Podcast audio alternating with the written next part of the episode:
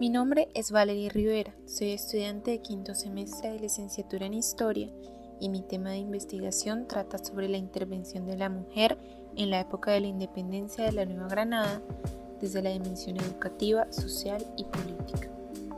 Mi experiencia en Mujeres Haciendo Historia fue sumamente enriquecedora puesto que fue mi primera vez en un congreso.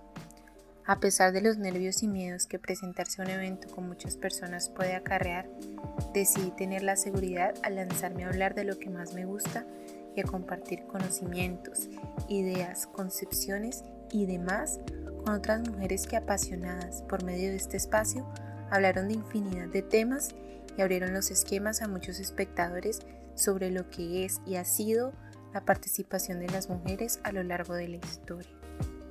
Con respecto a mi tema de investigación, tuve mi inspiración en una de las más reconocidas historiadoras que centran su estudio en la historia de la mujer, Michelle Perrot. Tal vez varios de los que escuchen este podcast ya han leído su célebre libro Mi historia de las mujeres y si no lo han hecho, extiendo la invitación a que lo hagan. A partir de este libro comencé a investigar sobre la mujer en los distintos aspectos de la historia y la independencia en mi territorio fue uno de los que más me llamó la atención. De este modo, estudiando lo que conocemos de la independencia, lo que se enseña en las aulas y lo que es poco visibilizado, pensé en investigar cómo participaron también las mujeres, pues en los libros de historia se habla precariamente de ellas. Por mencionar algunas de mis fuentes, yendo un poco más a fondo, descubrí varias autoras, tales como Bárbara Yadira García, que en sus artículos y libros habla sobre la condición social de la mujer y su educación posterior a la colonia. También encontré muchos artículos del Boletín Cultural y Bibliográfico que hablan de la participación política de la mujer en astas de la independencia de múltiples maneras.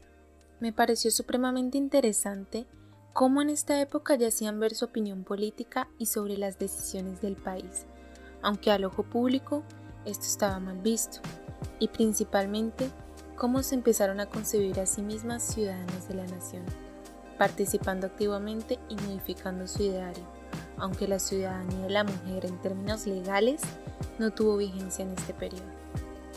Todo esto nutrió mi investigación con una variabilidad de preguntas por responder. ¿Cómo eran vistas socialmente en esta época? ¿Cómo se abrieron paso a una nueva construcción de su propia concepción? ¿En qué incidieron durante este periodo? y la pregunta clave para mí, ¿por qué son tan poco reconocidas? La metodología que utilicé fue la recopilación de fuentes primarias y secundarias, con el fin de realizar un análisis demarcado de las particularidades de este proceso. Una de mis mayores dificultades fue encontrar fuente primaria para apoyar mi investigación sobre la participación directa en las conflagraciones de la independencia, pues si bien había artículos y libros en los cuales se mencionan nombres de mártires, espías, guerreras y demás, la pandemia puso muchos limitantes a llevar mi investigación hacia fuentes a través de Internet, lo cual conllevó a la poca profundización de este aspecto, diferente de los documentos escritos de aquella época que pude encontrar sobre la educación y la mujer en la opinión pública, como panfletos y manuscritos, que con suerte se conservaron y lograron ser escaneados en los archivos. Por último, me parece pertinente resaltar que el estudio de estos temas ha surgido recientemente. Por ende, las fuentes secundarias también son limitadas.